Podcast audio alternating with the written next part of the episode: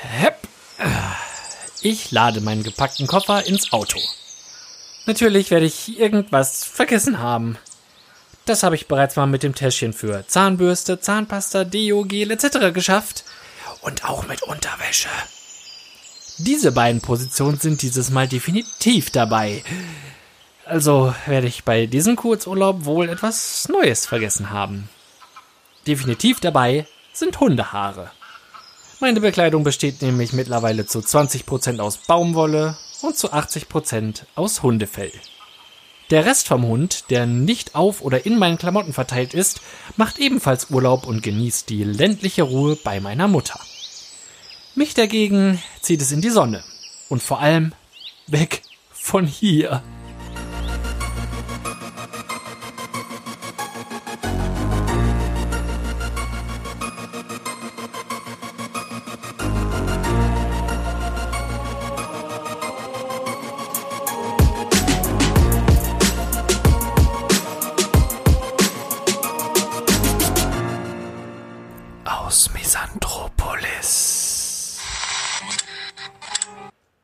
Erreiche den Parkplatz in der Nähe des Flughafens, an dem ich mein Auto deutlich günstiger abstellen kann als direkt am Flughafen.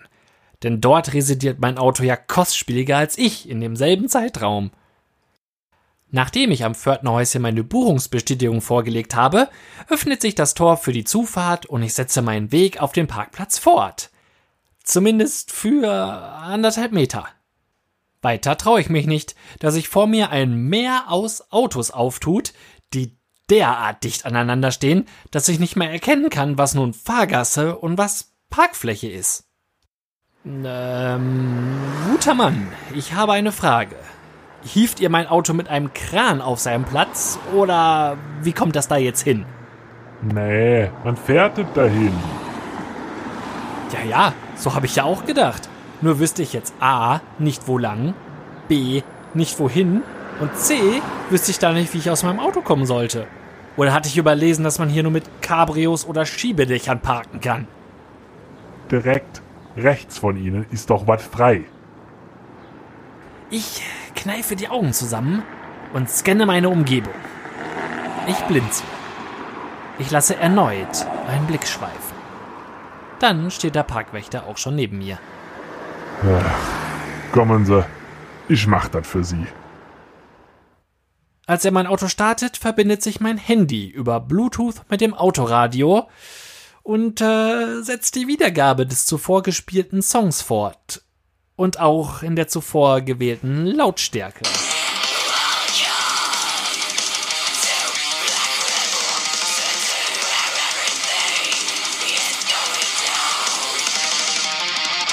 Nachdem der Parkwächter den Schock überwunden und die Lautstärke panisch runtergeregelt hat, packt er mein Fahrzeug seitlich mit zwei Zügen zwischen zwei anderen Fahrzeugen ein, so dass vorne und hinten jeweils ein halber Millimeter Platz übrig bleibt.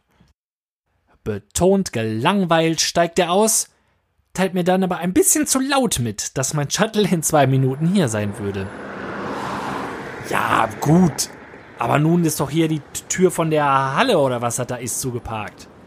Die Tür brauchen wir hier aber nicht. Also wie gesagt, in zwei Minuten. Pff, das konnte ich natürlich riechen, dass man die Tür da nicht benötigt. Hat ihn aber scheinbar doch etwas mitgenommen, der Schock über die Lautstärke. Ich hole noch schnell mein Kaugummi aus dem Auto für den Flug und folge der Eingebung, lieber mal ein Foto vom Kilometerstand meines Autos zu machen. Man weiß ja nie. Dann erscheint schon das Shuttle. Der Fahrer eben jener Parkplatzwächter. Ich nehme Ihnen mal den schweren Koffer ab. Äh, also ich finde den äh, nicht schwer. Versuche ich ein Stück meiner Männlichkeit zurückzugewinnen. Hamas, dann fahre ich nämlich jetzt los. Dann kommen wir nämlich auch rechtzeitig an. Stichelt er daraufhin zurück. Zähneknirschend verharre ich auf der Rückbank bis zur Ankunft am Flughafen. In der Sekunde, als das Auto zum Stehen kommt, stürmen wir beide zur Heckklappe, um derjenige zu sein, der den Koffer herausnimmt und damit seine Alpha-Männchen-Stellung untermauert. dass ich aufgrund der kürzeren Entfernung zwar als erster ankomme, dann aber am Mechanismus zum Öffnen der Heckklappe scheitere, schmerzt in diesem Punkt dann sogar doppelt. Nachdem mir mein Koffer überreicht wurde und der Fahrer wieder Platz genommen hat in seinem Vehikel, gehe ich noch einmal zum geöffneten Fenster der Fahrertür. Mit den Worten Hier, stimmt so. Kaufen Sie sich ruhig mal was Nettes. Überreiche ich ihm bewusst ein viel zu hohes Trinkgeld für seine Dienste in Form eines 20-Euro-Scheins. Eigentlich wollte ich einen Zehner nehmen, aber da war es schon zu spät. Dadurch fühle ich mich nun als der gönnerhafte Großverdiener, der dem vermutlichen Kleinverdiener dekadent ein bisschen von meinem Kleingeld gönnt. Kann mir dafür aber nun im Flughafen nicht mal mehr einen Kaffee kaufen. Aber ob ich nun viel zu viel Geld für den Shuttlefahrer oder für die überteuerten Preise im Flughafen verprasse, den Durst meiner Genugtuung zu stillen, war mir gerade wichtiger als mein Kaffeedurst.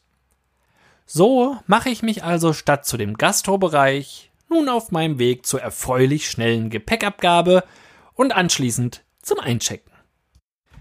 Dort aber bereue ich direkt, nicht doch noch einen Kaffee geholt zu haben, denn ohne die damit verbundene Wartezeit gerate ich unmittelbar in die Fänge eines Damenkegelclubs, die einen, einen Schritt früher als ich in der Schlange angelangen. Der anstrengend laute und unangenehm heitere Haufen von sechs Damen zwischen 40 und 60 Jahren gönnt sich scheinbar eine Mannschaftsfahrt. Mit Strohhüten, Sonnenbrillen und deutlich, deutlich zu kurzen Röcken bekleidet, wählt man zur Komplettierung der Uniform noch das knallpinke Kegeltrikot. In silbernem Glitter steht darauf der endgültige Beweis, dass die Hölle für diese Truppe seine Tore geöffnet hat. 666. Die steht nicht nur für umgefallene Neunen, sondern weist auch auf den vollständigen Teamnamen hin. Die Sexy Sechs Sächsinnen. Biggie, Daggy, Sabi, Heidi, Uli und Frauke haben schon das eine oder andere Fläschchen Hugo gesmashed und freuen sich auf das nächste Highlight ihrer Reise. Die Sicherheitskontrolle und das hoffentlich besonders gründliche Abtasten. Mit besagtem Abtasten beginnen die Ladies aber schon einmal selber, denn nachdem ich mich nur eine Sekunde hilfesuchend umblicke, habe ich auch schon eine durch ausdauerndes Kegeln gestählte Hand an meinem Hintern. Meine Beschwerde geht im wilden Gegacker der Truppe ungehört unter. Ich bleibe von nun an wachsam, bin aber ohnehin temporär aus der Gefahrenzone, da der Club nun beobachtet, wie seine einzelnen Mitglieder nach und nach von den Sicherheitsleuten geprüft werden. Das will schließlich auch kommentiert werden, wie von einer Gruppe überdrehter Teenies. Gröhlend zieht man endlich weiter, um im Duty-Free-Shop einzumarschieren. Ich passiere nun meinerseits ebenfalls die Kontrolle, an mein Handgepäck lässt man mich aber nicht einfach so. Gehört das Ihnen? Nee, ich dachte, ich kann mir hier das schönste Teil einfach aussuchen.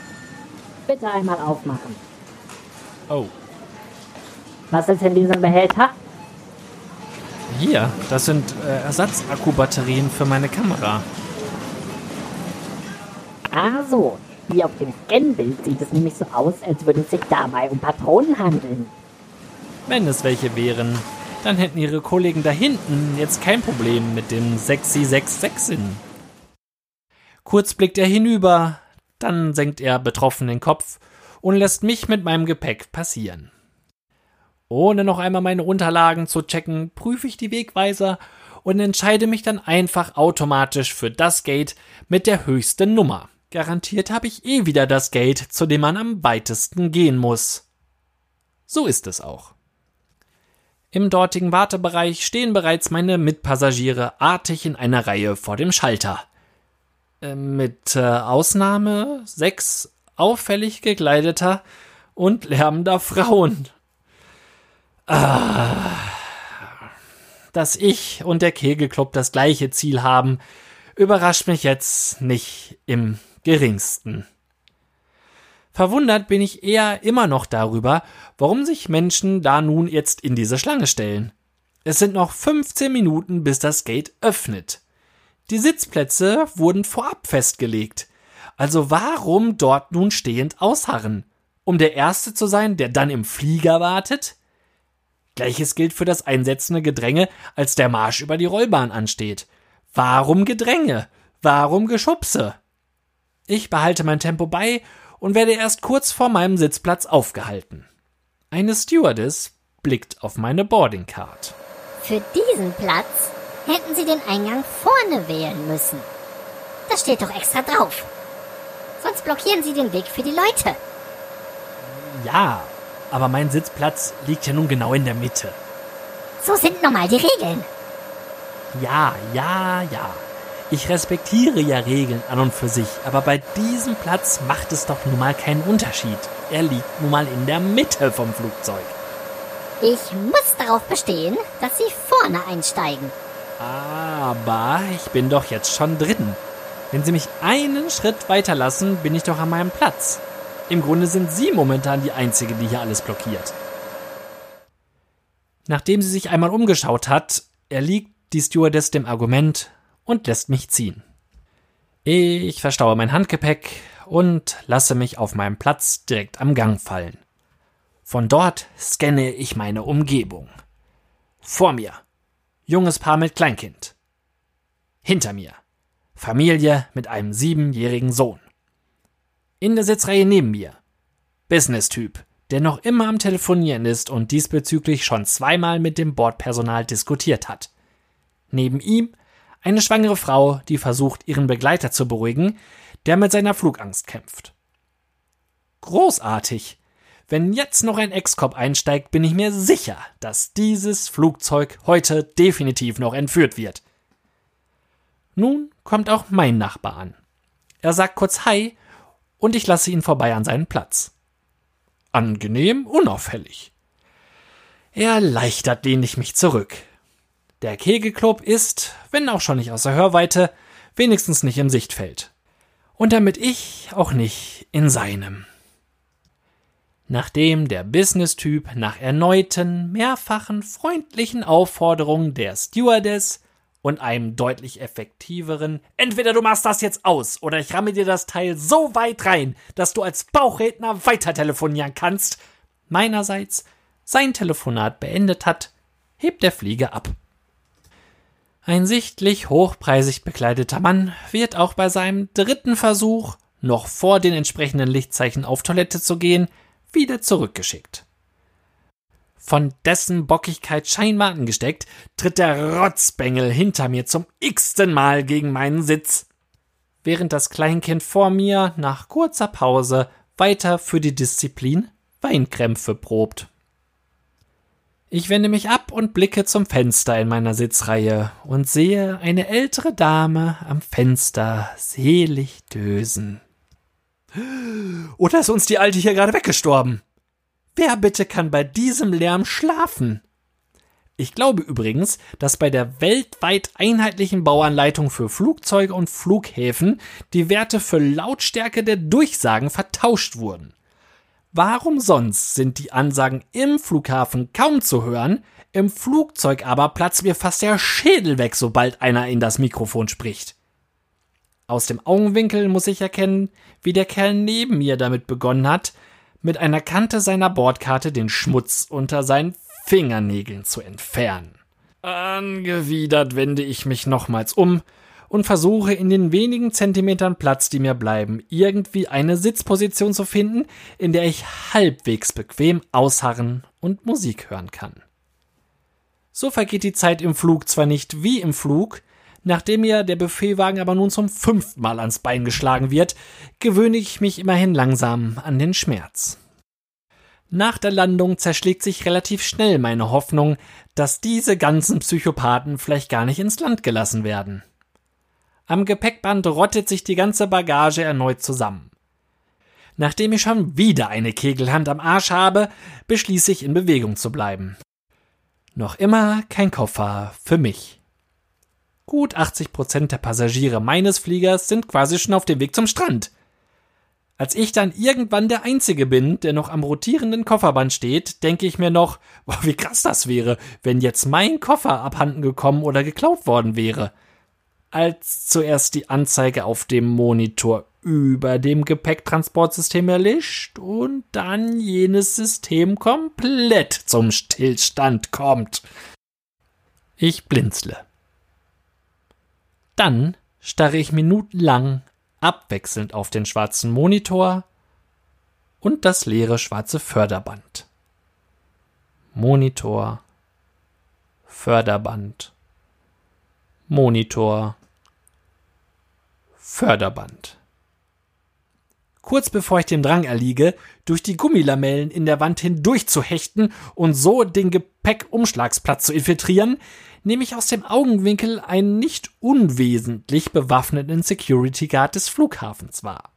Ich entscheide mich dann gegen den sicheren Tod und für die Konversation mit dem grimmig wirkenden Zwei-Meter-Hühn. Auf Englisch erkläre ich, dass mein Koffer nicht auf dem Gepäckband lag und mit meinen Blicken, dass ich ungefährlich bin und bitte nicht niedergeknüppelt werden möchte. Überraschend freundlich fordert mich der Mann für Sicherheit, auf ihm zu einem kleinen Schalter zu folgen. Dort erzähle ich einer Flughafenangestellten von meinem Unglück. Diese legt mir einen Zettel hin, auf welchem kleine Schwarz-Weiß-Fotos verschiedenster Koffermodelle abgedruckt sind. Zumindest vermute ich das. Da es sich vermutlich um die 127. Kopie des Zettels handelt, sind die Bilder nur noch bedingt gut zu erkennen. Und letztendlich sieht ein Koffer halt auch eben aus wie ein Koffer. Ich kreuze etwas an, das immerhin nicht wie eine Reisetasche aussieht. Dann erhalte ich einen weiteren Zettel, den ich mit meinen Reise-, Adress- und Kontaktdaten ausfülle.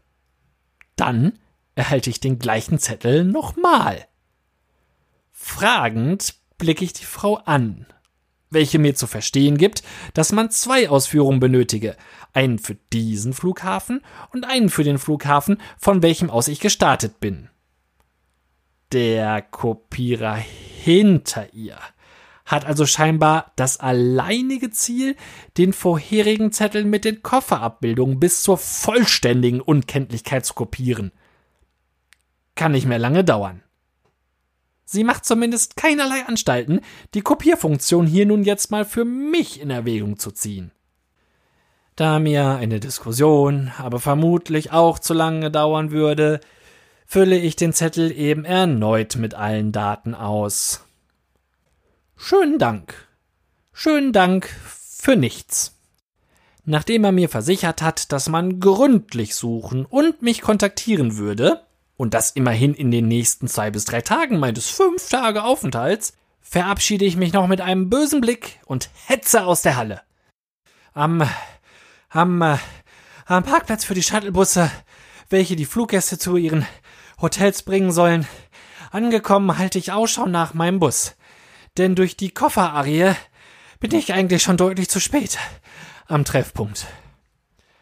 Zum Glück habe ich das Klagen meiner Blase ignoriert und bin vorher nicht noch auf Toilette gegangen, denn sonst hätte ich wohl nicht einmal mehr die Rücklichter meines Busses gesehen, der soeben gerade das Gelände des Flughafens verlässt. Kann ich den Druck meiner Blase auch dadurch reduzieren, indem ich dem Drang zu weinen nun einfach erliege? Aus strategischen Gründen beschließe ich dann doch auf Toilette zu gehen, denn dort soll man ja bekanntlich die besten Ideen bekommen. Doch genauso wie das Klo keine Spülung besitzt, bekomme ich keine gute Idee. Um wieder atmen zu können, begebe ich mich nun zurück an die frische Luft und erblicke in der Ferne ein Schild für einen Mietwagenverleih. Da ich mir am Hotel eh einen reserviert habe, versuche ich mein Glück dort. Vielleicht lässt sich das ja umbuchen. In einer Halle voller Mietwagenverleiher ist sogar der dabei, bei dem ich bereits gebucht hatte. Also zumindest ein Schalter. Sein Personal hingegen ist äh, nicht zu sehen. Und das wohl auch schon länger, wenn ich das Schweizer Pärchen vor mir richtig verstehe. Nachdem mir dieses ungefragt ein kleines Best-of von den 30 Reisen, die es bisher zu jedem ihrer Hochzeitstage gegeben hat, aufgezwungen hat, erlöst mich das Auftauchen des Mietwagenverleihers vor dem Schweizer Deutsch bzw. französischem Redeschwall. Beatrice, die ich mittlerweile Bea nennen darf, und Urs, den ich Ursi nennen darf, was ich aber nicht tun werde, da ich mich lieber selber anzünden würde, legen ihre Unterlagen vor. Frau Mietwagen nimmt die Papiere entgegen und ebenso erstmal einen Bissen von ihrem Sandwich. Schließlich ist sie ja auch schon seit fast einer Minute an ihrem Schalter. Da hat man sich sowas auch schon mal redlich verdient. Bei der vielen Remoulade muss sie allerdings aufpassen. Jedes zusätzliche Kilogramm auf ihren dünnen Hüften schränkt die Auswahl an möglichen Verstecken vor der Kundschaft schlimmstenfalls ein. Sie tippt etwas am PC herum, startet einen Druckvorgang und legt das Ergebnis auf den Tresen. Beatrice und Urs lesen aufmerksam, schauen sich irritiert an, murmeln, lesen nochmal und blicken zu mir, der versucht, möglichst unbeteiligt herumzustehen. Was mir relativ leicht fällt, weil ich nun mal auch unbeteiligt bin. Zumindest bis jetzt. Wir sollen hier jetzt eine Versicherung für das Auto abschließen. Ja, dann sollten Sie das machen. Aber wir haben schon eine abgeschlossen. Ja, dann sollten Sie das nicht machen. Unsere wird hier wohl nicht anerkannt. Ja, dann müssen Sie das wohl machen. Aber die ist so teuer hier. Und in unseren Unterlagen steht, dass die hier gültig ist. Ja, dann müssen Sie es wohl nicht machen. Wie sich herausstellt, ist dies wohl ein gängiger Versuch, Touristen abzuziehen. Man benötigt die Zusatzversicherung nicht unbedingt. Allerdings ist der Betrag, den der Autoverleiher auf der Kreditkarte als Sicherheit einfriert, höher, wenn man nicht dessen eigene Versicherung nimmt und es gibt gründlichere Kontrollen nach Schäden und Macken am Fahrzeug nach Rückgabe. Beatrice und Urs bleiben bei ihrer vorgebuchten Versicherung und ziehen irgendwann endlich samt Autoschlüssel von dannen. Grüezi miteinander! Ehe es der Autoverleiherin gelingt zu fliehen, stürze ich an den Tresen und lege meine Unterlagen vor. Ich erkläre mein Anliegen und überraschenderweise kann ich auch ab hier mein gebuchtes Fahrzeug schon übernehmen. Man muss auch mal Glück haben. Da auch ich vorher eine Versicherung abgeschlossen habe, weise ich den Schrieb mit der Zusatzversicherung selbstbewusst zurück. Sollen Sie ruhig einen größeren Betrag auf der Karte sperren. Ich habe mir schließlich extra eine neue Kreditkarte für diesen Urlaub geholt. Dann soll sie auch ordentlich genutzt werden. Hm, verweigert? Neuer Versuch. What is the problem? Mir wird erklärt, dass meine Karte nicht genug Guthaben aufweist. Ich verweise darauf, dass das eine vollwertige Kreditkarte und nicht nur eine Prepaid-Karte ist. Meine Annahme, dass die Kreditkarte mit dem hinterlegten Girokonto ausreichend gefüttert ist, erweist sich als Trugschluss. Ich hätte zu den 500 Euro Kreditrahmen also vorher noch Geld auf das Kreditkartenkonto laden müssen. Hatte ich nicht. War der Annahme, das wäre nicht möglich. Hatte vorher eine Versicherung abgeschlossen. Wusste nicht, dass die mich hier über den Tisch ziehen. Bin ein Idiot. Es hilft alles nichts. Ohne ausreichendes Geld zum Sperren bleibt mir nur die Zusatzversicherung zu wählen, wenn ich nicht zu Fuß gehen will. Und das äh, will ich nicht. Selbst wenn ich ja keinen Koffer schleppen müsste. Der ist ja nur weg. Ich zahle und bekomme das, solange das Auto hier aus eigener Kraft ankommt, ist uns der Zustand egal. Paket und den Autoschlüssel. Nachdem ich circa eine halbe Stunde damit verbracht habe, den richtigen Parkplatz und darauf das richtige Fahrzeug zu finden, kann ich das Flughafenareal endlich verlassen und stelle das Navi auf meine Hoteladresse ein. An der Rezeption angekommen, lege ich meine Reservierung vor und gebe die Informationen, die ich vom Flughafenpersonal bezüglich meines Gepäckverlustes bekommen habe, mitsamt eines Zettels von dort weiter. Erneut muss ich ein paar Daten in ein Formular kritzeln. Dieses Mal für das Hotel. Nachdem das geklärt ist, begrüßt man mich nochmals, händigt mir meinen Schlüssel aus und gibt mir den Tipp, mich zu beeilen, denn bis 22 Uhr gäbe es noch was Leckeres zu essen im Speisesaal. Ich blicke auf die Uhr. Es ist 21 Uhr 56. Um exakt 21.58 Uhr hechte ich durch die Tür des Speisesaals, greife mir eine Schüssel für den Nachtisch, weil ich auf die Schnelle keinen Teller erblicke. Und um 21.59 Uhr schütte ich mir drei zu krosse Pommes, eine halbe Krokette, das letzte und mittlerweile trockene Stück Schweinemedaillon und die zusammengekratzten Reste vom Mousse au Chocolat aus meiner Schüssel in meinen Leib, während ich bereits vom Personal herausbegleitet werde. Draußen startet soeben die Abendanimation. Ich ignoriere die ersten Zeilen des Clubsongs und schleppe mich fürs Erste in mein Zimmer. Morgen ist auch noch ein Tag. Mal sehen, was mich dann erwartet.